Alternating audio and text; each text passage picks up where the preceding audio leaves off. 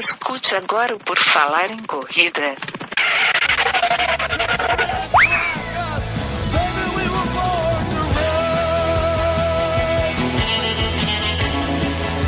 Are you ready to run?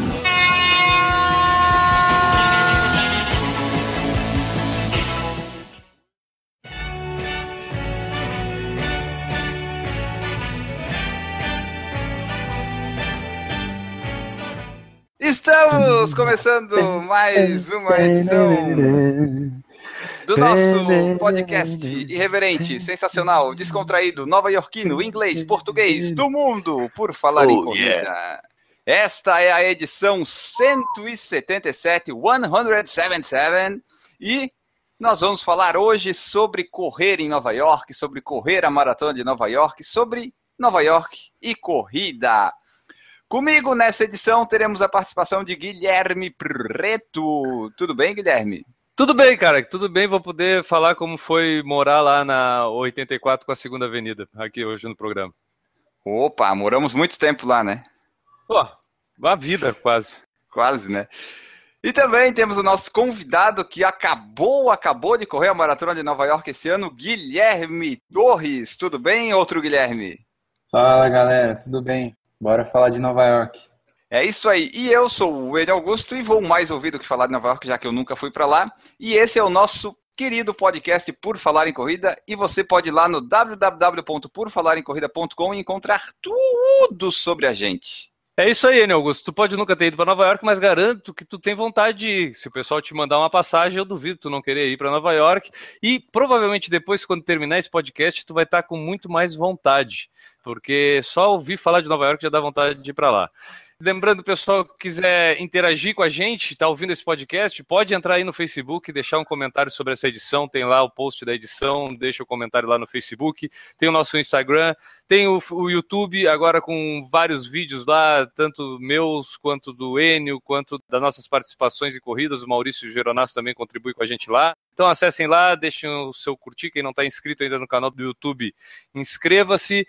E é isso, né, Enio? A gente pede principalmente aí, reforçando, interajam com a gente. É importante porque isso ajuda a gente a fazer o Por Falar em Corrida. Isso, interajam e hoje, como eu lembrei aqui do, do recado, é no iTunes ou onde for, você baixa, dá suas avaliações e compartilha com todo mundo, porque nas últimas semanas a gente tem ficado bem colocado lá no iTunes, a gente só perde para três ou quatro podcasts de futebol. Então, o que a gente quer fazer? Eu quero é, chamar vocês, convocar todos vocês, nossos ouvintes, para ouvir e distribuir o podcast aí para todo mundo, para ver se a gente passa esse esporte aí que não tem importância nenhuma, o futebol, e ver se a gente fica em primeiro lá na, no Esporte e Recreação do iTunes. Era isso. É isso aí, né, Enio? Depois de tantas edições, né, cara, a gente está aqui fazendo a 177 a centésima, setuagésima sétima edição do Por Falar em Corrida. Provavelmente, se tiver algum assunto de corrida que tu esteja conversando com um amigo, duvido não estar tá lá na nossa lista. A gente já tratou de muita coisa. Então, entra lá, dá uma olhada no nosso feed e sugere algum programa, de repente, para algum amigo, né, Enio? De algum bate-papo aí que teve, provavelmente vai ter algum programa lá que a gente falou sobre o assunto. Isso, compartilha a sua experiência e vem escutar o podcast com a gente. Welcome everybody! Vamos falar então sobre correr em Nova York. Hoje, como eu falei, a gente vai ter a presença do Guilherme Torres e do Guilherme Preto. A gente tem 66%, ponto 66 do podcast de Guilhermes. O Guilherme Torres já fez o PFC 160 com a gente. Ele correu a maratona de Nova York desse ano e ainda com a memória fresca vai compartilhar essa experiência com a gente. E a gente vai aproveitar a memória não tão recente do Guilherme, mas ainda muito viva, é, do Guilherme Preto, aliás, né? Para é bom diferenciar hoje, ele vai falar de quando ele foi lá correr na meia maratona de Nova York. A gente vai tentar juntar esses dois e também trazer alguns pontos de Nova York que as pessoas podem usar para correr lá em Nova York. Para começar aqui a startar a nossa maratona, é, eu queria que o Guilherme Torres falasse da experiência lá na maratona de Nova York, já que é a maior maratona do mundo, né? E todo mundo um dia pode ter pensado em correr lá, para ele contar para a gente aí um pouquinho dessa experiência, como é que foi lá, a chegada, o antes de entrar de massa, kit, a corrida, ou depois, e essas coisas que envolvem a prova. Cara, foi. Eu participei agora da Maratona de Nova York, foi dia 6 de novembro. São 50 mil corredores que participam. É um negócio monstruoso, assim. Muita coisa me chamou a atenção nessa prova. Primeira coisa, na verdade, são quatro jeitos de você conseguir se inscrever na prova, né? É, eu consegui pelo sorteio normal, eu paguei uma taxa, não sei, acho que foi uns 10 dólares para participar do sorteio e fui sorteado. Tem outros jeitos de você entrar na prova, mas eu acabei tendo a sorte de ser sorteado. Ano retrasado eu já tinha tentado, mas eu, eu fui negado, não, não, não dei sorte. E aí consegui esse ano e aproveitei e participei de tudo que tinha na, na, na semana da, da maratona. Ao longo do. Quando vai chegando assim para setembro, outubro, eles mandam um e-mail perguntando se você quer participar também da delegação do Brasil que tem na cerimônia de abertura. Na sexta-feira à noite, eles fazem uma cerimônia de abertura e aí eu, eu disse que eu queria participar e foi um outro sorteio e eu acabei sendo sorteado, tinha mais ou menos uns 50 brasileiros na delegação do Brasil. Então participei da cerimônia de abertura, participei do jantar de massas que ocorre no sábado de noite e é bem legal. Fui na feira para retirar o kit, né? Não tem jeito, todo mundo tem que ir, mas assim, é uma feira é um negócio gigantesco. Eu nunca vi nada parecido na minha vida assim. A loja da ASICS que era é uma das patrocinadoras oficiais e só tinha ASICS lá de marca de esporte, tipo, você não acha Nike, Adidas, não acha nada você acha ASICS. Uma loja, cara, do tamanho de, eu não sei nem dimensionar assim, mas um negócio monstruoso, tudo que você imaginar para você comprar, escrito Maratona de Nova York, até caneca e imã de geladeira tá lá, Maratona de Nova York, e cinco vezes mais caro do que o normal, mas também não tem jeito, você chega lá e você compra alguma coisinha. E domingo de manhã foi a prova, ela começa em horários não convencionais para gente. Eu fui largar, era 10 e meia da manhã. São várias ondas, são três ondas de largada. E eu fui chegar, era duas e meia da tarde. Então são horários não convencionais para gente. É, mas foi, foi espetacular, assim, uma experiência muito difícil de da gente encontrar por aqui. Eu não gosto nem de ficar comparando maratona de Nova York com qualquer outra prova que eu já tenha participado, porque realmente é um negócio assim, é uma proporção que eu nunca tinha visto antes, tanta gente e tanta gente na rua. Eu acho que é um destaque grande da maratona de Nova York é que todo mundo vai para a rua. É um negócio impressionante, assim, desde o segundo quilômetro que você já entra no Brooklyn é até o último quilômetro toda hora tem gente na rua, e é muita gente, não é um gato pingado ali ou dando um gritinho, não, é muita gente, muvucada, polícia, para não deixar as pessoas entrarem no meio da rua, é, aquelas grades que separam filas, sabe? Aquelas grades de metal, assim, altas, uhum. na altura do peito, assim, ao longo de todos os 42 quilômetros da prova, para proteger os corredores. Então, assim, cara, é um negócio que é espantoso, assim, de tão grande que é. E foi sensacional. Mas, em geral, assim, o que me chamou a atenção foi a grandiosidade da prova e o público na rua, que é um negócio que, infelizmente, a gente não tem aqui no Brasil. As pessoas não saem de casa para ver nenhum corredor. Difícil até você conseguir levar sua família para ir lá te ver na linha de chegada. Ainda mais sair de casa para ver corredor estranho. Mas é, eu, eu não tenho eu não tenho dados disso, mas a sensação que eu tenho é que, inclusive, como fonte de turismo para a cidade de Nova York, acaba sendo muito grande. Porque desses 50 mil, eles reservam uma parte até considerável das vagas para pessoas residentes em Nova York, né, no, na, no estado uhum. de Nova York, e outras para pessoas é, do, dos Estados Unidos. Então, eles garantem umas vagas para esse pessoal. Mas tem muita gente de fora, né, né Guilherme? E, e acho que isso, claro, o cara muitas vezes eu não sei se tu foi sozinho ou se tu foi com algum parente, mas muita gente vai além de ir com parente, vai com filho, amigos, e aí isso acaba também, é, fica uma temporada de turismo esportivo lá na cidade, isso enche a cidade, né? É, eu fui com a minha esposa e pela cerimônia de abertura você consegue ver quantos países tem na, na prova. Ah, interessante. Cara, é, é, tipo Olimpíada, assim, o negócio. Uhum. Para quem está assistindo, que foi o caso da minha esposa, eu tenho certeza que não foi uma experiência tão legal assim, foi até meio chato. Ver do país de A a Z entrando ali, ó, aquela galera, vai entrando, vai entrando. Pro meu caso, que eu estava lá atrás com a galera do Brasil, interagindo, tirando foto, a gente invadia a, a delegação do Canadá, que estava ali pertinho do Brasil, era, era em ordem alfabética, assim, que a turma estava organizada. E foi tirando foto, fazendo festa, batuque, tinha até batuque lá, cara. Não sei onde arrumaram os batuques lá brasileiros. Foi bem legal, pro meu caso, que eu tava lá participando. Mas, assim, o que eu queria destacar é que todos os países que você imaginar, cara, e o legal é que eles, eles organizam igualzinho às Olimpíadas também. Se tem poucos corredores ali do, de um país, então a delegação é pequenininha. Se tem muitos corredores, então a delegação é gigante. Tipo, do Canadá, do México, eram delegações gigantescas. Mas tinha todos os países lá. Todos, todos. Impressionante. Guilherme, para a gente é, aproveitar a tua memória recente da prova, tu já descreveu para a gente toda a sensação da, de participar lá da, da Maratona de Nova York queria fazer uma pergunta até para direcionar quem está ouvindo e está com vontade de correr, e eu, eu particularmente tenho essa vontade e tenho essa curiosidade, que é a seguinte, dentro da preparação, eu não sei como foi a tua preparação, isso tu pode até falar para gente, para correr essa maratona de Nova York, dentro dessa preparação, assim, hoje, depois de ter corrido e ter enfrentado a prova, a gente já escutou, por exemplo, que tem algumas coisas traiçoeiras, como as pontes, que tem subidas e tudo. O que que tu mudaria na preparação? Qual a dica que tu daria? Ó, oh, te preocupa em tal trecho da prova? De uma forma geral, falando da prova tecnicamente, assim, o que que tu pode dizer pra gente de dicas, assim, para quem vai correr? Eu fiz uma preparação normal, é, na, nada especial para Nova York. Foram quatro meses de treino, aumentando o volume, e um mês antes, chegando a. três semanas antes, chegando a 36 quilômetros e depois reduzindo bem. Nada especial para a maratona de Nova York. Ela é uma prova praticamente plana.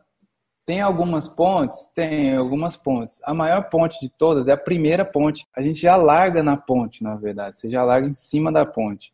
E depois eu vou falar um detalhe sobre essa ponte, que eu descobri isso lá na hora e eu fiquei muito triste. Você já larga na ponte. E essa ponte, essa foi a pior ponte de todas. Tanto que eu completei o primeiro quilômetro em nove minutos. E como eu tinha, como eu tinha trocado de relógio, quando eu olhei no relógio, primeiro quilômetro, nove minutos, eu achei até que estava em milha. Eu falei, nossa, será que eu esqueci Sim. de trocar de milha para quilômetro? Mas não, estava em quilômetro mesmo. Foi uma subida violenta e um vento muito grande, porque a ponte é muito alta. Mas fora isso, cara, eu não, eu não acho que tenha uma preparação especial. Tava frio, tava até um friozinho, mas nada demais. Tanto que eu comecei a correr com uma, uma roupa a camisa normal e mais uma manga comprida. E eu até tive que parar. No terceiro quilômetro eu já parei, já tirei essa camisa extra e já joguei fora. Na verdade, eles têm um esquema ali que eles vão coletando as roupas de frio ao longo da prova. Então você pode descartar que eles coletam e doam depois. Uhum. Então no terceiro quilômetro eu já tirei e corri normal, como se eu estivesse aqui em Belo Horizonte. Fez um friozinho, mas até bom, assim, até, até gostoso, sabe? Nada demais. O detalhe que eu queria falar em relação à primeira ponte é que a gente vê aquela foto linda assim da maratona de Nova York, todo mundo correndo naquela ponte gigantesca. Sim. Aquela é a primeira ponte. Acontece que tem uma turma que está correndo embaixo da ponte, porque a ponte tem uma pista em cima e uma ponte embaixo. Que foi o meu caso. Eu falei, puta, eu estava animado para correr em cima, tirar uma foto, estava um dia lindo, azul. Quando eu fui ver, minha baia estava sendo direcionada para correr embaixo. Aí eu fiquei meio triste nesse momento. Eu falei, pô, vou perder a, vou perder aquela famosa cena, aquela famosa foto da e, maratona de Nova. E o que que define, cara? O que que define quem vai para baixo, quem vai para cima? Sorte. É o seguinte, são, são três ondas.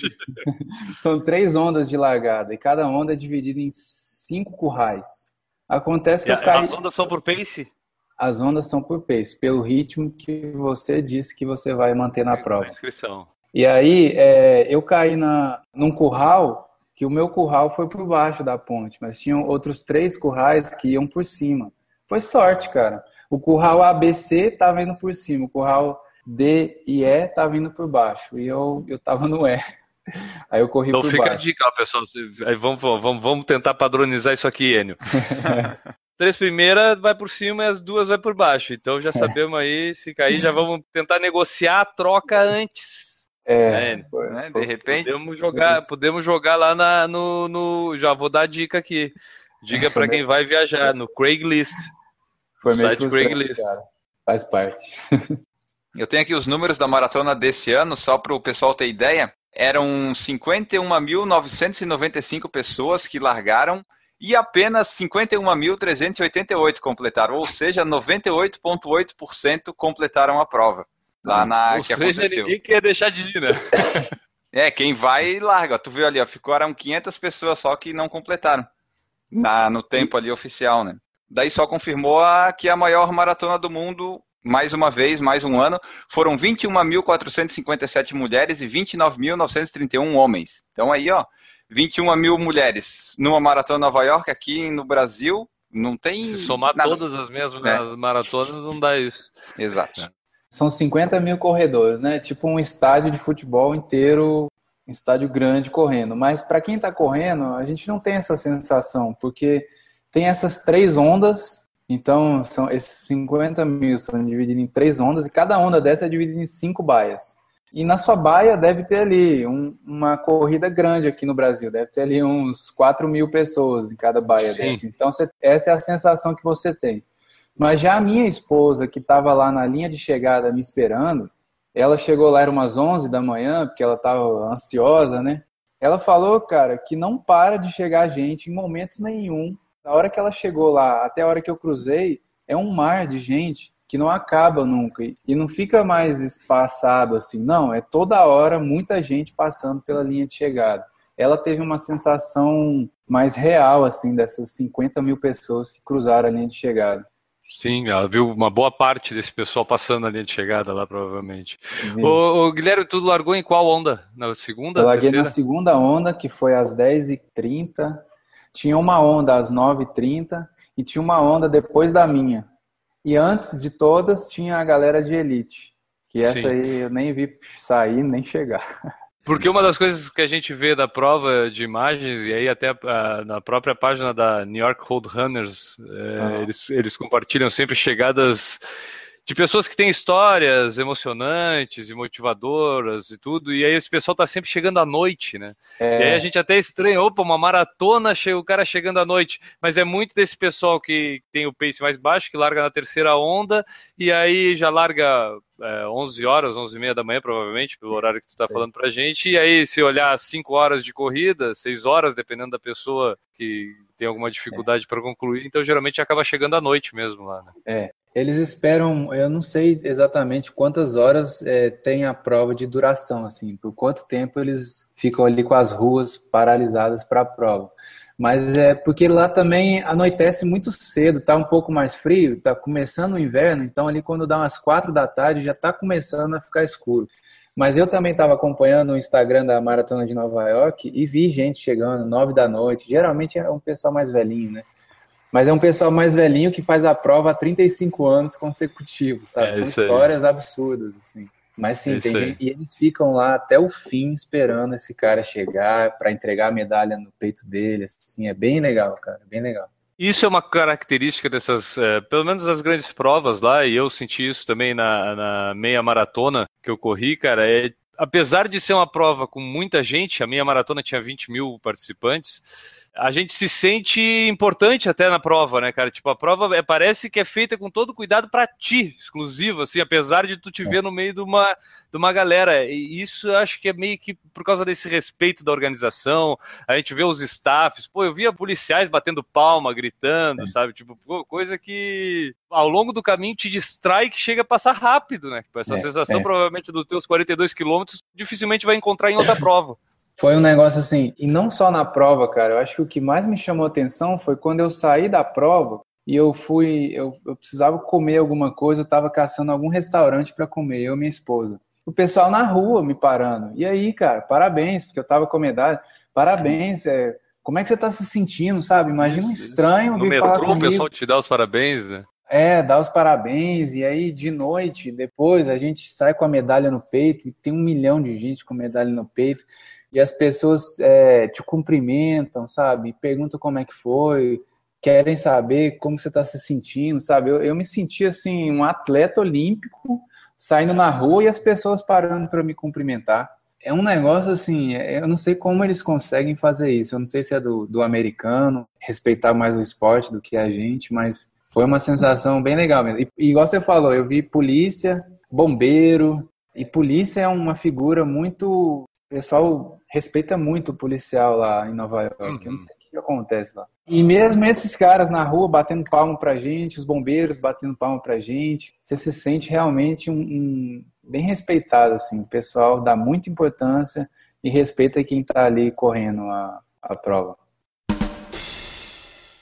Guilherme, tu tens alguma ideia do sorteio lá de candidato por vaga, mais ou menos, quanto que seria, Sim. ou não? Sim. Quando você recebe o e-mail, eles te falam. No meu caso, foram mais ou menos 90 mil candidatos e Ui. eles sortearam 32 mil vagas. Então é um para três. Um para três. Mas, tá. mas e cadê as outras 18 mil, né?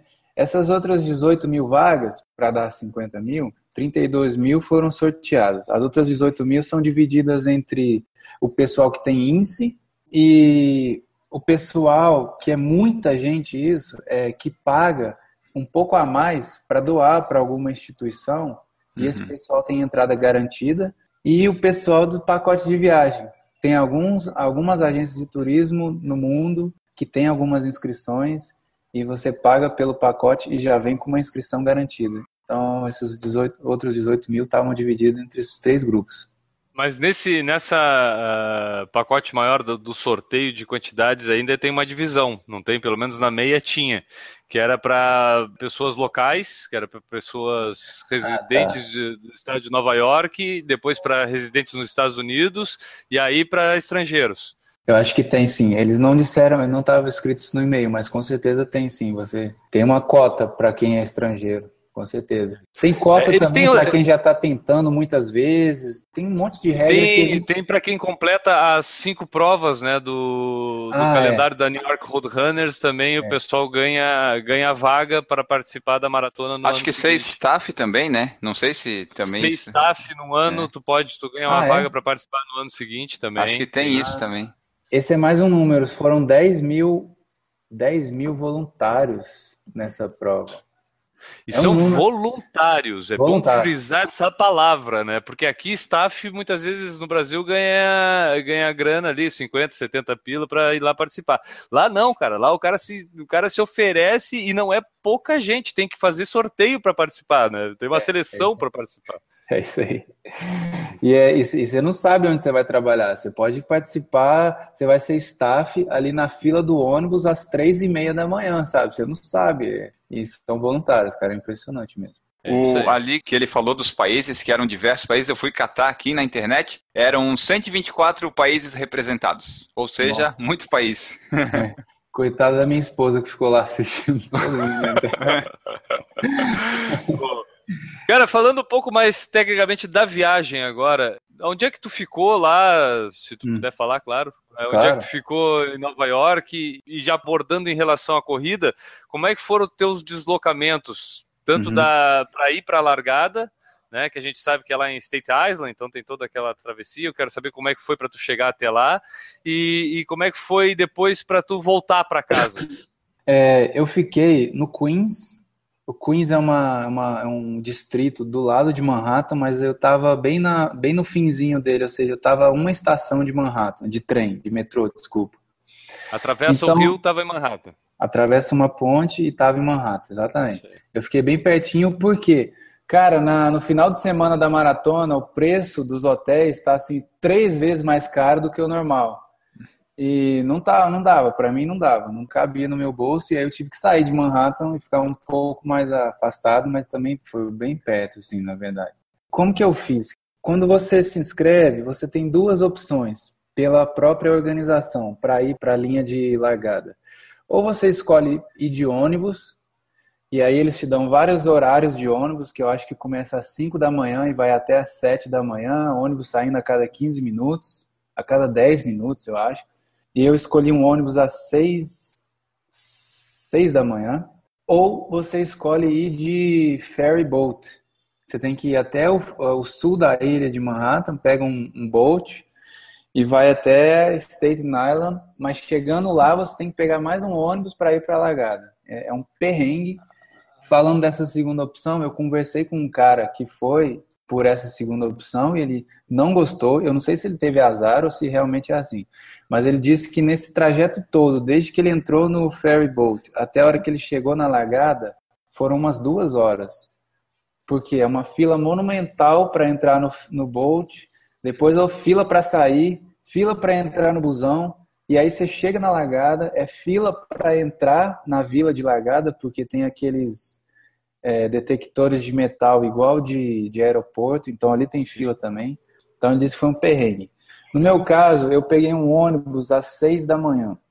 Eu saí do hotel, era quatro e meia, porque eu estava com medo de... Eu não sabia primeiro se eu ia achar um táxi quatro e meia na rua. Acabou que eu chamei um Uber e, e deu tudo certo. E eu também não sabia o tamanho da fila que eu ia encontrar lá para entrar no ônibus. Eu não sabia qual era a regra, se meu ônibus era seis e meia, se eu só ia poder entrar da, no da ônibus. onde que saiu o ônibus? O ônibus saiu de Manhattan, da biblioteca municipal que tem lá. Perto do, do museu lá, do Museu de História, não é? Exatamente. É bem no meio da ilha, assim. Então eu peguei. Eu falei, Enio, falei que eu morei lá quase uma vida inteira, cara. Ah, viu O cara só? conhece, ó. Aí eu peguei o Uber, eu cheguei muito rápido lá e entrei já, eu já entrei na fila e eles meio que estavam ignorando o horário, sabe? Eles fizeram uma fila, chegava um ônibus, lotava o ônibus, o ônibus ia embora, chegava outro, lotava o ônibus, ia embora, desse, desse jeito. Chegava, entrava e ia embora. Então, eu entrei no ônibus e cheguei lá em Staten Island em 40 minutos, cara. Foi até rápido. É rápido. Eu tava rápido. achando que eu ia demorar muito mais. Mas o foda é que eu cheguei lá, era umas 6h40 e minha largada era 10h30, ou seja, eu tive que esperar quase 4 horas para largar. Num perrengue desgraçado lá. Não é legal essa vila de largada, tá? Fica a dica aí para quem tá ouvindo. A vila de largada é tipo um estacionamento de shopping. Enorme estacionamento, separado em várias vilas. Três vilas, de cores diferentes. Eu tava na Vila Verde. E você chegando lá, cara, não tem nada, assim. Tem banheiros, tem alguns, tipo, tipo um food truck, só que de café, de donuts, aquele negócio, né, que americano gosta, barra de proteína, banana e água. E um frio do cão, bicho. Um frio. Você não tem noção, assim. E eu, eu não fui preparado para passar o frio que eu passei lá na Vila de Largada. Mas tinha gente mais esperta que eu, que foi de pijama, levou cobertor, levou travesseiro. Pois é. Essa é a dica. Então, Essa é a então dica. cara, essa, essa eu vou compartilhar também, porque eu passei a mesma coisa. Só que no meu caso, eu, eu não sei se tu sabia, eu, eu juro que foi assim, ingenuidade máxima. Eu fui com a roupa do corpo, na hora de deixar no guarda-volumes, tu deixava num caminhãozinho que depois eu tirava na, na chegada lá ah, os teus volumes, né? Deixei ali e fiquei de camisetinha. Mas também, cara, eu- a gente chegou uns- uma hora mais ou menos antes da largada, só que eu não me dei conta que a largada, o horário de largada era o horário de largada do pessoal que estava lá na frente, né? Eu demorei quase uma hora depois ainda para largar, porque só a caminhada dentro do Centro Parque para largar na meia era, era longa pra caramba. Mas o frio, um absurdo. E eu olhava pro lado, galera de calça, de moletom, de casacão, de tudo. Eu digo, tá, mas onde é que esse pessoal tem? Deve ter guarda-volume ali na frente. Aí quando estamos passando perto da largada, aquele pessoal jogando roupa para cima. Eu digo, tá, tá aí, tá aí o segredo. Tá aí o segredo, dá Pô, para se desfazer das coisas. Tu passou por essa situação lá também, Eu Guilherme? passei por um frio do cão, aí teve uma boa alma lá que me viu tremendo lá e me deu uma daquelas mantas térmicas, sabe, aluminizadas Sei. assim. Sei. Aí eu vesti, mas não adiantou nada também. Minha sorte foi que saiu um solzinho lá, eu deitei lá no sol e fiquei esperando. Mas é, lá tem vários, vários containers, coletores de roupa. E aí você, você doa a sua roupa. Na largada também, a galera jogando roupa assim do lado, você vê roupa voando assim para tudo que é lado. Mas fica essa dica, cara. Se você for pra vila de largada, vá com todas as suas roupas de frio velhas para você não passar frio, porque é muito Tá indo, ruim. tá é indo pra estresse. correr lá, leva, leva uma roupa velha, porque se tiver frio, tu vai usar ela na largada. E aí já não vai ter pena também de jogar longe, jogar fora. Então leva aquela roupinha que não tem apego, leva É. ela pra largada. E essa é uma dica. Cara, É. tu tava falando da hospedagem, tu ficou no Queens. Eu, eu vou dar uma dica que para mim são três dicas básicas. Até eu tava comentando. Eu, Enio, eu vou adicionar mais uma. São quatro dicas básicas para mim, pra quem vai para Nova York, tá? É, umas delas até para os Estados Unidos inteiro. As dicas básicas são Airbnb, metrô, Off-Broadway e Craigslist. Tá? São as dicas básicas que eu dou para todo mundo. O cara que vai atrás dessas quatro aí, o cara vai pelo menos fazer bem. Eu, Airbnb, cara, eu na vez que eu fui, eu economizei um terço do valor da hospedagem que eu ia gastar com um hotel pela agência de turismo mais conhecida do Brasil que faz viagens para Nova York. Tanto que possibilitou eu ficar mais tempo lá porque eu diluí o valor Fiquei na ilha de Manhattan, porque eu não conhecia muito Nova, não conhecia nada de Nova York, não conhecia muito Nova York, não, não conhecia nada de Nova York, e aí fiquei com medo de ficar fora do que se conhece tradicionalmente. Mas hoje eu dou uma dica que é o seguinte: tem muita opção de aluguel pelo Airbnb fora da ilha de Manhattan, que é Queens e Brooklyn, principalmente. Exatamente. São lugares legais de tu ficar e provavelmente tu vai encontrar ainda preço bem mais barato do que as opções na ilha de Manhattan, mesmo Upper East Side, que foi onde eu fiquei, ou Upper West Side, que são lugares um pouco mais longe ali da, da Muvuca mesmo, da, da ilha de Manhattan, mas sendo na ilha de Manhattan, tu sempre vai pagar mais caro. E, cara, Brooklyn e Queens, tu vai ter acesso fácil aos locais, porque tem metrô fácil, metrô lá, e aí é a segunda dica decora os mapas de metrô, porque tu não precisa. Eu não andei de carro lá, cara, nem de táxi, nem de nada, sabe? Tipo, eu fui é, metrô para é tudo que é lado. Inclusive, eu fui para o Prudential Center em New Jersey, em Newark. Eu fui de metrô lá da, da 84 com a segunda em Manhattan até dentro do estádio quase do, do Prudential Center em Newark, tudo de metrô, sabe? É. Tipo, e aí aplicativo hoje, aplicativo com internet, então tu bota ali onde tu quer, ele te descreve a, o roteiro inteiro. As outras duas dicas, só para me acabar as quatro dicas, eu, eu já acaba a minha participação hoje. A outra dica é Off-Broadway. Tem os ingressos da Broadway, para quem quer ver teatro. E tem os ingressos Off-Broadway. E aí é umas galera que ficam ali na Times Square te agarrando pelo braço. Não acha que o cara vai te roubar. Vai, bate um papo com o cara. O cara, eu sei porque as experiências melhores de teatro que eu tive, eu paguei metade do preço, que é o preço do ingresso na Broadway, e vi as melhores peças. Inclusive vi Rent, vi Stomp, tudo por metade do preço e tudo pegando com essa galerinha, que é as peças off-Broadway, que elas não ficam ali na rua da Broadway, elas ficam duas, três ruas para trás, às vezes, os, as casas. E aí são peças muito legais. E o Craigslist. Craigslist eu descobri quando eu fui para Chicago. Craigslist é um site que esse carinha que era o Craig, ele botou umas coisas que ele tinha na casa dele para vender, e o site virou um baita classificado dos, dos, Estados Unidos, e tu entra lá, cara, e compra principalmente o que eu sempre comprei lá é ingresso para jogo de basquete ou para jogo de hum. futebol americano, ou para jogo né, dos esportes lá que a galera gosta de ver. Eu sempre gostei de ver basquete. E tu entra lá e a galera que tem ingresso para o ano inteiro disponibiliza através do Craigslist para tu comprar direto com ele o ingresso para um determinado jogo. E aí, tipo, o ingresso que custa no site da NBA que tu vai comprar por 90 dólares, eu paguei 12. 12 dólares Nossa. tu paga lá no Craigslist, entendeu? Mas como é que então... você pega e como é que você paga? Ah, combina com o cara. Tu entra, tu tem o um e-mail dele no Craigslist, tu tem o um e-mail, marca com o cara, troca umas mensagens, diz, ah, é esse mesmo, o local é esse, parará, marca no cara no lugar. Eu marquei numa cafeteria lá no perto da Times Square. O cara uhum. foi lá, me levou os ingressos, eu olhei os ingressos, dei os 24 dólares para ele e peguei. Então é Craigslist, Off-Broadway, Metrô e Airbnb. Né? Essas são as minhas dicas para quem vai para Nova York. Vocês estavam falando de dicas, eu quero saber de internet, que foi mencionado internet. Como é que funciona eu tenho internet. Que se eu vou viajar para Nova York, eu tenho que estar em contato com o mundo, porque o quê? Eu faço um podcast, eu tenho um site, eu preciso fazer vídeo, senão meu editor me mata. Eu preciso estar todo conectado. Aí como é que funciona a internet? Cara, não eu vou te contar a minha experiência agora. Eu já, eu já fui, eu já viajei sem comprar um chip e viajei comprando chip. Eu nunca mais deixo de comprar um chip. Eu acho que eu cheguei dessa vez em Nova York, no próprio aeroporto eu comprei um chip eu paguei. É, é fácil assim? Muito, muito fácil. Eu paguei 50 dólares.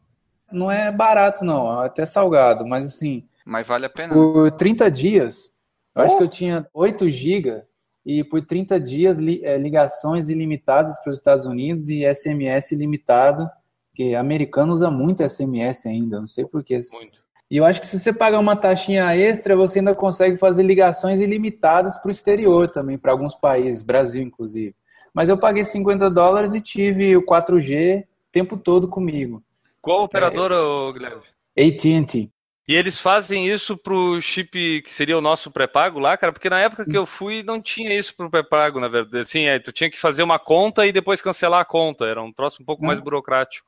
É um pré-pago igualzinho aqui no Brasil. Você, é, você compra um cartãozinho, né? Destaca o chipzinho. O cara mesmo fez tudo para mim. O cara tirou meu chip, colocou o chip novo, habilitou o celular e falou: toma, tá funcionando, pode ir. Que Daqui legal, 30 maravilha. dias vai acabar. Foi sensacional. E agora eu já guardo o chip, porque só o chip eu paguei uma taxa de 15 dólares, então agora eu já não tenho mais que pagar esses 15, agora é só recarregar chega lá, recarrega. E eu fiz isso no aeroporto, e do aeroporto, quando eu cheguei, já comecei a usar, já chamei o Uber e Foi muito bom, cara. Essa é a dica. Agora, o Wi-Fi tem muito em Nova York. O Guilherme sabe, foi lá. Mas às vezes você vai ficar sem, cara. Você, no metrô não vai funcionar, sabe?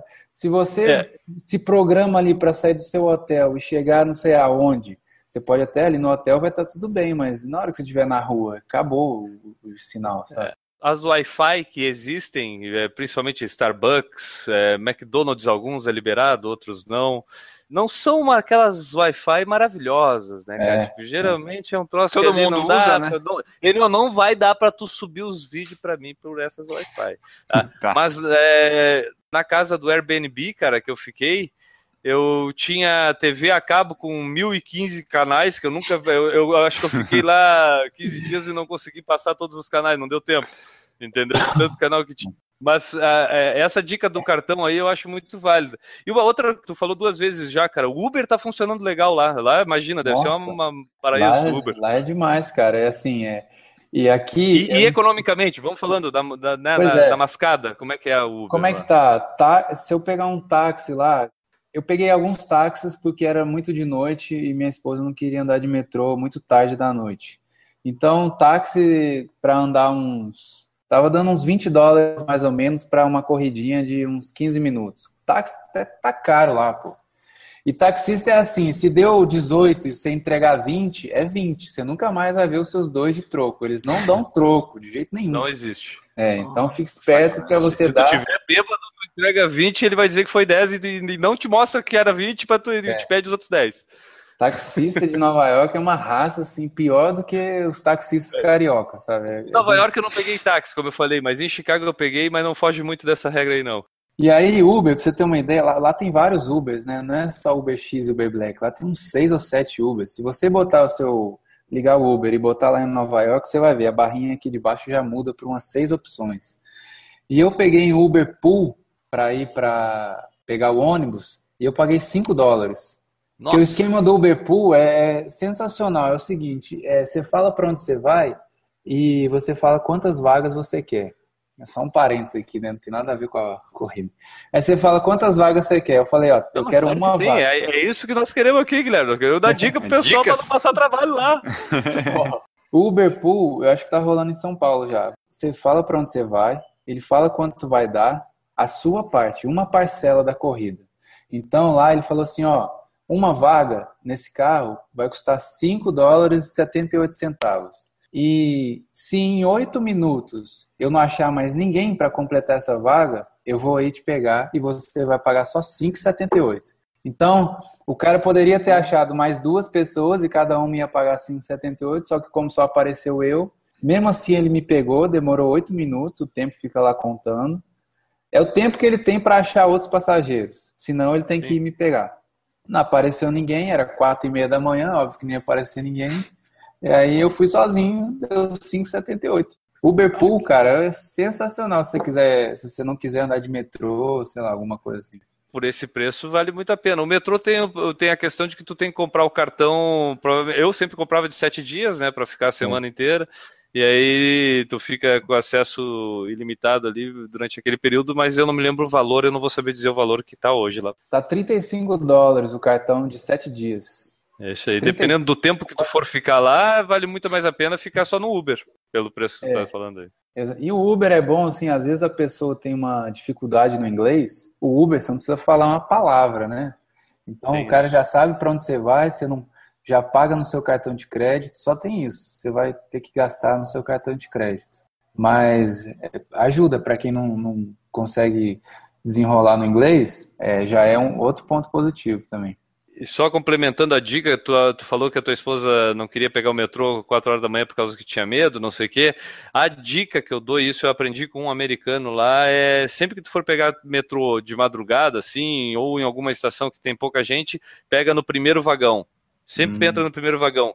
Por causa que o, o motorista ali do metrô, né, o uhum. maquinista, ele fica nesse vagão e aí ele socorre. Isso aconteceu comigo, cara, em hum. Chicago. Eu tava no primeiro vagão e tinha uma galera um trago assim e começaram a fazer zoeira dentro do vagão e aí começaram a mexer com a galera. Cara, o, o metrô parou no meio da linha, no meio de um túnel, inclusive, não tinha nem para onde sair.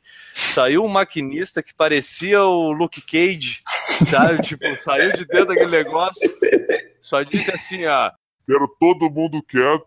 Se não parar, na próxima estação vai estar a polícia. virou as costas, voltou cara. Nunca vi uma galera sentar tão rápido e ficar quietinha, meu. Mas, olha, funcionou. Então essa é a dica, fica no primeiro É. vagão.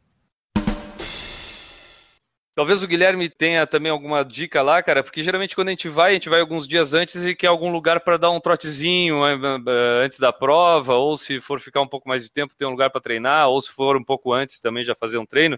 Eu anotei alguns lugares aqui assim que me chamaram a atenção. Dois eh, principais são o Central Park, né, que tem aquela pista em toda a rua do Central Park. Então, se tu quiser dar os 10 quilômetros, que eu acho que dá a interna do Central Park, tem ali uma faixa exclusiva para quem corre, tem uma faixa exclusiva para quem anda de bicicleta, tem a faixa para o carro. É um espaço legal e dá para correr. Dentro do Central Park tem uma pista de 2 quilômetros, que é o Jacqueline Kennedy Reservoir, tá, que é com aquela pedrinha carvão batido né, no chão eu treinei ali, é dois quilômetros, é obrigatório ser num sentido ali único, não pode carrinho de bebê, não sei o que, tem toda uma restrição para quem corre realmente ter uma liberdade para correr. É um lugar legal. Aí tem o Battery Park, que fica no sul da ilha de Manhattan, cara. Eu lá eu não treinei, mas eu dei uma caminhada por todo o Battery Park e é um lugar que principalmente se for fazer um treino fim de tarde, vai pegar um pôr do sol com a, com New Jersey de fundo assim, com o skyline de New Jersey e a, a Estátua da Liberdade da também, é um lugar lindo para correr. Então Battery Park fim de tarde é um lugar legal para correr. E tem um que é curioso, que eu acho que talvez pouca gente conheça, que é lá no Bronx, lá na- no Yankee Stadium, do outro lado da rua, na frente do Yankee Stadium, tem uma pista de atletismo pública.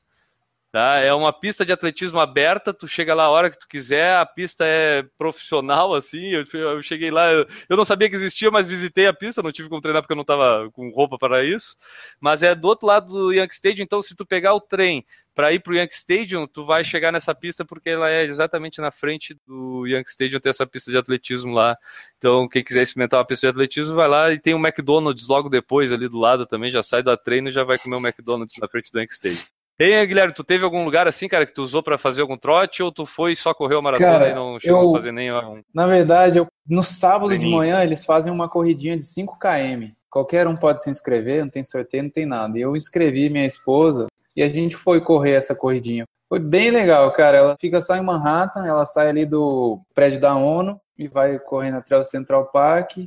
E chegando ali no Central Park, você já entra no último quilômetro da maratona, então você cruza a linha de chegada da maratona. Essa corridinha no sábado que eu participei para quebrar um pouco da ansiedade, mas eu não fiz nenhum treino fora disso não. Mas eu vi muita gente correndo no Central Park, muito mesmo. O parque é gigante, então assim, e tem várias ruínas assim, Isso. pode, você vai correr ali se- o tempo que você precisar.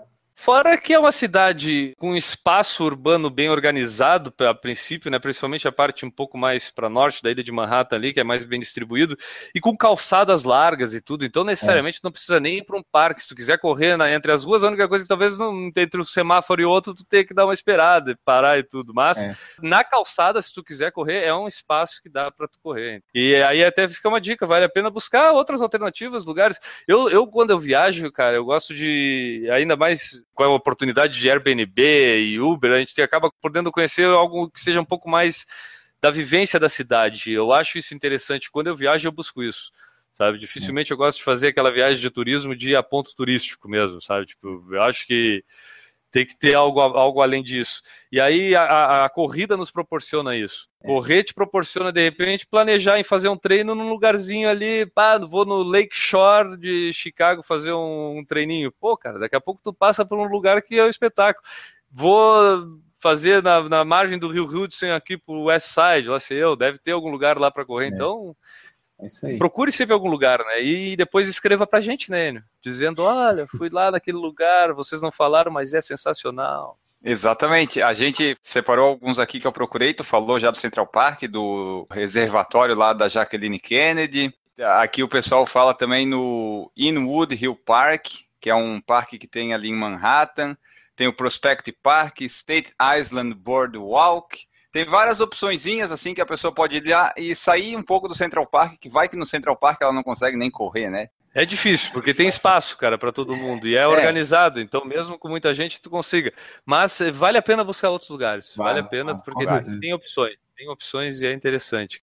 Assim como vale a pena procurar outras corridas lá. A gente conhece principalmente a meia maratona de Nova York, maratona de Nova York, É. e a gente às vezes tem na cabeça que parece que tu tem que correr uma distância longa para que aquilo vale a pena tu ter ido lá correr. Né? Tipo, eu acho que isso é um, a gente tem que quebrar um pouco esse paradigma, porque tem provas lá de 10 quilômetros, de 10 milhas, 10 milhas do Bronx, se eu não me engano, todas elas promovidas pela New York Runners, que É. valem a pena também, cara. Tipo, então, pô, daqui a pouco, né, casou com a ida para lá, dá uma olhada no calendário, tem muitas provas, tem provas no Queens, lá no, no parque onde acontece o US Open, tem uma meia maratona que acontece lá também.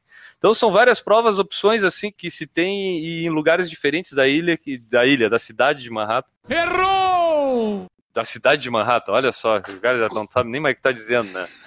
Da cidade de Nova York, que vale a pena aí. O, o calendário desses é, do New York Road Runners é, é lotado de corrida o ano inteiro. Então, quem for para Nova York, entra nesse site que lá tem, cara, deve ter mais de 100 corridas por ano lá, todos em Nova York. Todo final de semana deve ter corrida lá. Ah, E essa que você falou, por exemplo, dos cinco, bar, dos cinco distritos, eu descobri há umas três semanas, há há uns dois meses atrás, porque o pessoal começa a mandar e-mail, né, depois de outras corridas. E eu achei sensacional você correr pelos cinco distritos, corridas isoladas, né, ao longo do ano você vai correndo ali nos cinco distritos de Nova York. Ainda tem direito depois a uma entrada garantida para a maratona de Nova York. É, eu sempre falei pro Enio que a primeira verba que a gente conseguir de viagens aqui pro Por Falar em Corrida, eu vou ficar um ano em Nova York para participar dessas todas essas provas de lá, para trazer essa experiência aqui pro Por Falar em Corrida, né, Enio? Já estamos É já estamos em busca, né, Enio? Estamos em busca desse orçamento, né? Estamos em busca, estamos em busca. Em breve, em breve um site perto de você coletando essa ajuda. Ai, eu, eu mas é. queria falar só mais duas dicas aqui que eu anotei. Manda lá, Pode cara. A primeira é. Eu tenho dicas também de quem ficou esperando, né? Porque minha esposa foi contando também da experiência. Isso é dela. importante. Isso é muito importante, mas muito importante mesmo. Eu, no meu caso, quando eu viajei, viajamos só eu e a Juliana e nós dois corremos. Então nós fizemos tudo como se fosse eh, juntos e não teve quem ficar esperando para nós. né? Então, para minha esposa, é, primeiro que lá na linha de chegada eles começam a vender espaços, né? Eles vendem tudo nessa prova, né? Então, nos últimos 200 Viva o metros, eles. É, eles constroem uma arquibancada e se você. É porque não é, não é igual as corridas aqui do Brasil, que depois da, da linha de chegada você já entra todo mundo, abraça quem você quiser. Não, lá não, lá é tudo isolado. Então eu comprei um lugar para ela. Nos últimos 200 metros ela tinha acesso a essa arquibancada e ela pôde ficar lá me esperando, sentadinha, bacaninha. Ganha um crachazinho. Só quem tem o crachá que entra lá. Que organizado. É, os caras são sinistros. E outra coisa que ela usou foi o aplicativo da maratona, que pelo aplicativo, toda milha que eu cruzava, ela via pelo mapa em qual milha que eu estava. Então ela sabia mais ou menos que horas que eu ia cruzar a linha de chegada. Ela foi me acompanhando assim pelo mapa, milha a milha. Então ela recebeu ali 26 notificações de onde eu estava ao longo da prova. E ela disse que foi muito bom para saber onde que eu estava, como é que estava indo o ritmo e tal. Ah, outra coisa que eu teria, eu falei pra ela que a gente tem que fazer na próxima, cara, se você vai ficar na torcida, faz um cartaz, sabe? A galera escreve cartazes, cara, faz um cartaz de qual, escreve qualquer coisa, é, escreve, pô, legal, vamos lá, você consegue, escreve qualquer coisa que pra quem tá correndo é importante. E a última, que pra mim fez uma falta, mas eu vi a galera lá fazendo, você tem que escrever seu nome em algum lugar, cara, na Sim. frente assim, dessa que a galera grita seu nome. E eu, idiota, escrevi meu nome nas costas. Né? É porque no Brasil o pessoal não tem ninguém na frente mesmo pra ver, né? Aí a gente nem Aí se liga. ninguém, ninguém gritou meu nome, cara. Mas eu vi assim, a galera pegando esparadrapo, colocando assim várias, três linhas de esparadrapo e escrevendo o nome, sabe? Pro seu nome ser, ser chamado. Eu faria isso se eu fosse de novo. Pô, essa, essa dica é muito importante, essa é, essa é interessante. mesmo, Não escreva o seu nome nas, na parte costas. das costas. né? Exato. Guilherme, para a gente encerrar o papo, cara, eu acho que, claro, vai ter muita gente que talvez comente sobre outras dicas e a gente pede que mande para a gente, a gente fala nas outras mensagens, né, Anjo? É, Gente que de repente participou de lá e tem alguma outra dica que aconteceu lá durante a viagem que vale a pena compartilhar com a gente, mande. Mas eu queria te perguntar em relação, assim, até a tua participação, a corrida, Qual foi aquele momento mais marcante para ti? É, além da chegada, tá? Porque a gente sabe que a chegada sempre é marcante numa maratona, mas eu queria que tu desse assim um momento que talvez a gente não imaginasse que fosse um momento que foi marcante para ti. Esse momento foi na largada, porque na largada, americano tem muito essa coisa de cantar o hino, né? Aí tá todo mundo ali alinhadinho ali para largar e o cara no microfone fala, ó, agora vamos cantar o hino dos Estados Unidos. Aí canta o hino. Aí quando o cara canta, acaba o hino, ele faz uma contagem ali e um canhão dispara, bum, um, um estrondo enorme. E aí o cara grita, aí já deu a largada, né? E o cara começa, vai galera, vai que as ruas de Nova York são suas. E começa a tocar o New York, New York, do Frank Sinatra. Eu tô até arrepio só de contar. Esse momento eu falei, caralho, agora eu tô correndo a maratona de Nova York. Puta que pariu. Então foi foda que eu tava por parte da parte de baixo da ponte. Mas esse momento foi assim, foi, eu não esqueço. Um outro momento que eu não esqueço é quando eu tava no Brooklyn, ainda nos primeiros quilômetros do Brooklyn, cara, você conseguia avistar assim a ilha de Manhattan, sabe? Todos aqueles prédios. Eu falei, nossa, caralho, vou ter que correr até lá. e quando chega no Central Park, mentira, quando você chega em Manhattan, cara, quando você chega em Manhattan, a multidão é cinco vezes maior. Então, é um em cima do outro, assim, na, nas grades, assim, querendo gritar, balançando o sininho. E, cara, quando eu cheguei em Manhattan, também foi um momento que me, me marcou muito. Mas a largada, sem dúvida, foi o destaque para mim. A largada foi é, inesquecível. Aê! Só antes da gente fechar aqui, deixa eu só falar para o pessoal que está nos ouvindo que a Maratona de Nova York vai abrir as inscrições para o sorteio dia 17 de janeiro e vai até 17 de fevereiro do ano que vem, então você pode se programar. O resultado do sorteio sai dia 2 de março do ano que vem, então dá tempo. E todos os links que a gente falou aqui, das coisas que a gente falou, o site, o Airbnb e todos os. O que tiver link vai estar ali no post da edição do site. Agora é o nosso momento, aquele momento que vocês esperam sempre, depois do tema, claro, que é a leitura de mensagens. O pessoal que manda mensagem pelo nosso saco, pelo nosso site, pelo nosso e-mail, pelo nosso YouTube, elas chegam de todos os lugares e a gente gosta de pôr em dia essas mensagens que chegam aqui. Hoje temos três aqui do Guilherme Garcia, da Kelly Meira e do Rogério Exxon Santos. Vamos a elas. A primeira é do Guilherme Garcia lá no PFC 96, que falamos do Iron Man. O Guilherme Garcia, sempre bom ressaltar e salientar, que é um ouvinte que ouviu vários podcasts antigos e foi comentando nos que ele achava mais interessante. Isso é legal, porque a gente tem um feedback ali, a gente mostra que nossos programas são atemporais, alguns deles, né? E nessa ele fala assim: mais um baita programa! Exclamação. No momento estou bem focado em fazer minha primeira maratona e já estou inscrito para a Poá 2016. Inclusive a gente já leu mensagem dele de como é que foi a maratona dele. No segundo semestre, acho que vou focar na meia maratona, mas sempre que eu escuto um bom podcast sobre Iron Man, eu tenho vontade de ao menos fazer uma prova de triatlon e dessa vez não foi diferente. Parabéns e obrigado por fazerem um programa tão bom de escutar e curtir como é o Por Falar em Corrida. Grande abraço. Legal, né, Enio? É, independente do tempo que faz com que a gente tenha feito o podcast, a gente sempre gosta de receber esse tipo de mensagem e ver que, de uma forma ou outra, a gente motiva a galera, né? Eu acho isso importante, né? Exatamente, e essa é a vantagem de não ter data em alguns programas, né? Tipo, ah, dia dos namorados que a gente fez, dia não sei do que. Faz um negócio geral lá que fica para todo sempre. Isso aí a gente fez em 2000 e... Foi ano passado, 2015. Mas veja, faz mais de um ano e tá aí o pessoal ouvindo aí gostando. Segunda mensagem do dia da Kelly Meira, no PFC 164, corra 5 quilômetros. Ela escreve assim: a Kelly, inclusive, que recebeu nossa camiseta, já correu lá, já fez o melhor treino da vida dela com a nossa camiseta. Então, se você quer fazer o seu melhor treino, a sua melhor prova, mande um e-mail para a gente para adquirir nossas camisetas do Por Falar em Corrida. Ainda temos estoques da versão antiga e teremos da nova em breve. Ela fala o seguinte: Olá, galera do PFC. Esse episódio veio bem a calhar no meu momento. Como já me apresentei para vocês anteriormente, sou iniciante nesse mundo delicioso das corridas e participei da minha primeira prova no dia 4 de setembro, a Venus 5K aqui em São Paulo por ser a minha primeira prova, achei que fui muito bem, em 38 minutos e 1 segundos. Me surpreendi. Sei que esse tempo para os mais experientes pode ser cômico, mas para mim foi sensacional me sentir um atleta. Uhul! Não foi uma prova barata, mas como foi falado, participar de uma prova realmente me deu um ânimo, um incentivo muito gostoso. O clima da prova, a mulherada com seus objetivos pessoais, mas ao mesmo tempo todos na mesma sintonia. É muito gostoso. O meu objetivo primeiro vai ser diminuir esse tempo para 30 minutos, depois vou batalhar os 10 quilômetros. Como esse, essa mensagem é mais antiga, ela já correu os 10 quilômetros, se eu não estou enganado. Já, já evoluiu um degrauzinho.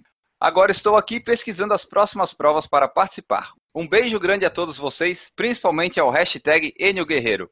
A minha hashtag faz muito sucesso.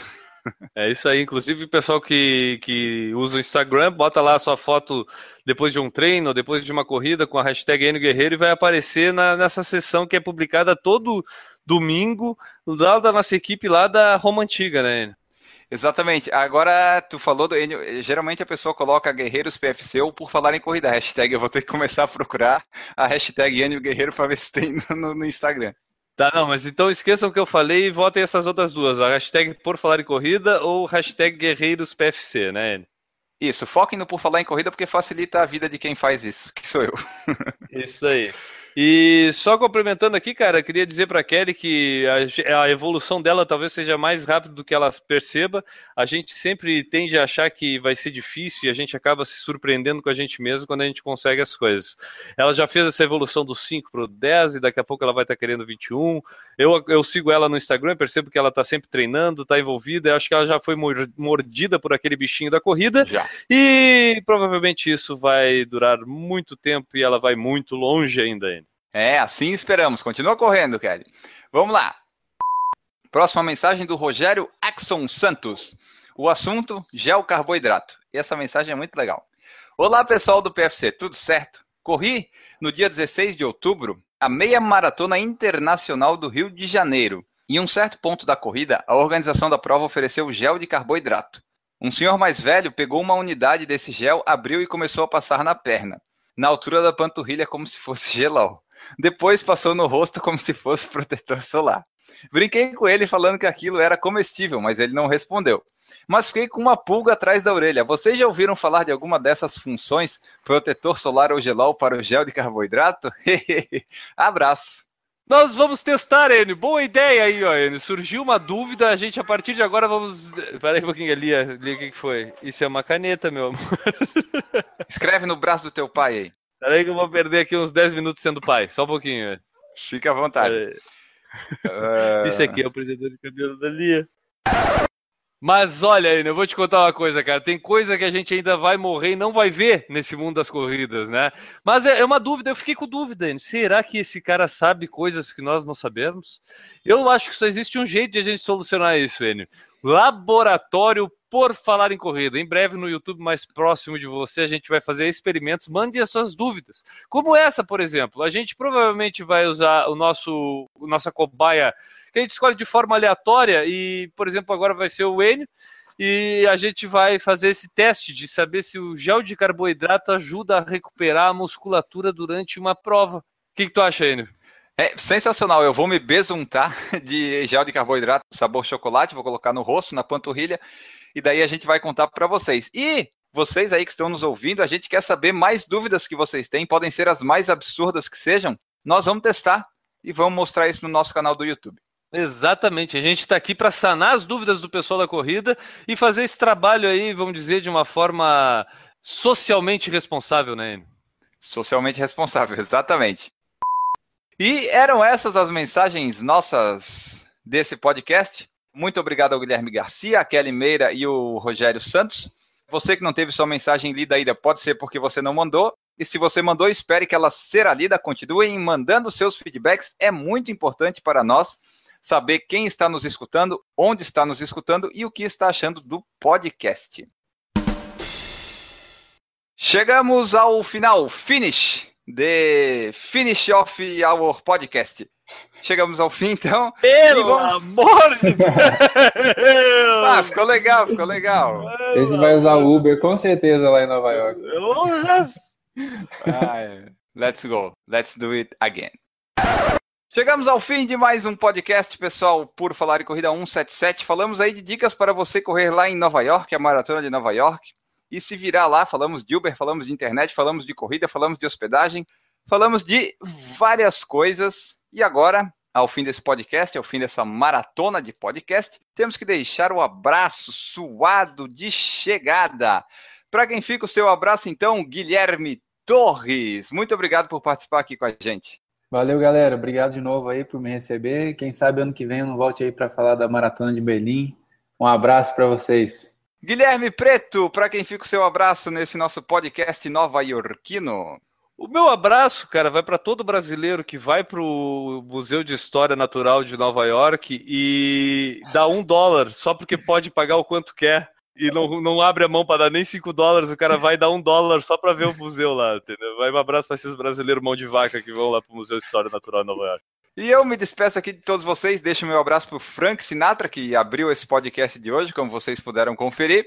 E a gente volta na próxima edição, PFC 178, sobre algum assunto aleatório que vamos escolher no decorrer da semana. Um abraço para todo mundo e tchau! Errou! Paulo Neri perguntou se a gente ia sortear uma inscrição pela agência com direito a hotel, alimentação e acompanhante no final do programa. Não. Hoje não. não. Hoje, Hoje, não. não. Errou! O Paulo Neri falou que vocês estão ficando ricos com o pod. É, não, não estamos também. Não, é. rico é... não. A gente só tá pagando as contas, né? Tá... Então, só isso. Ai, ai, estamos com 300 negativos. Vamos lá. E galera, para todo mundo, um beijo na bunda e até segunda. Beijo do gordo! Um beijo do gordo. Uau!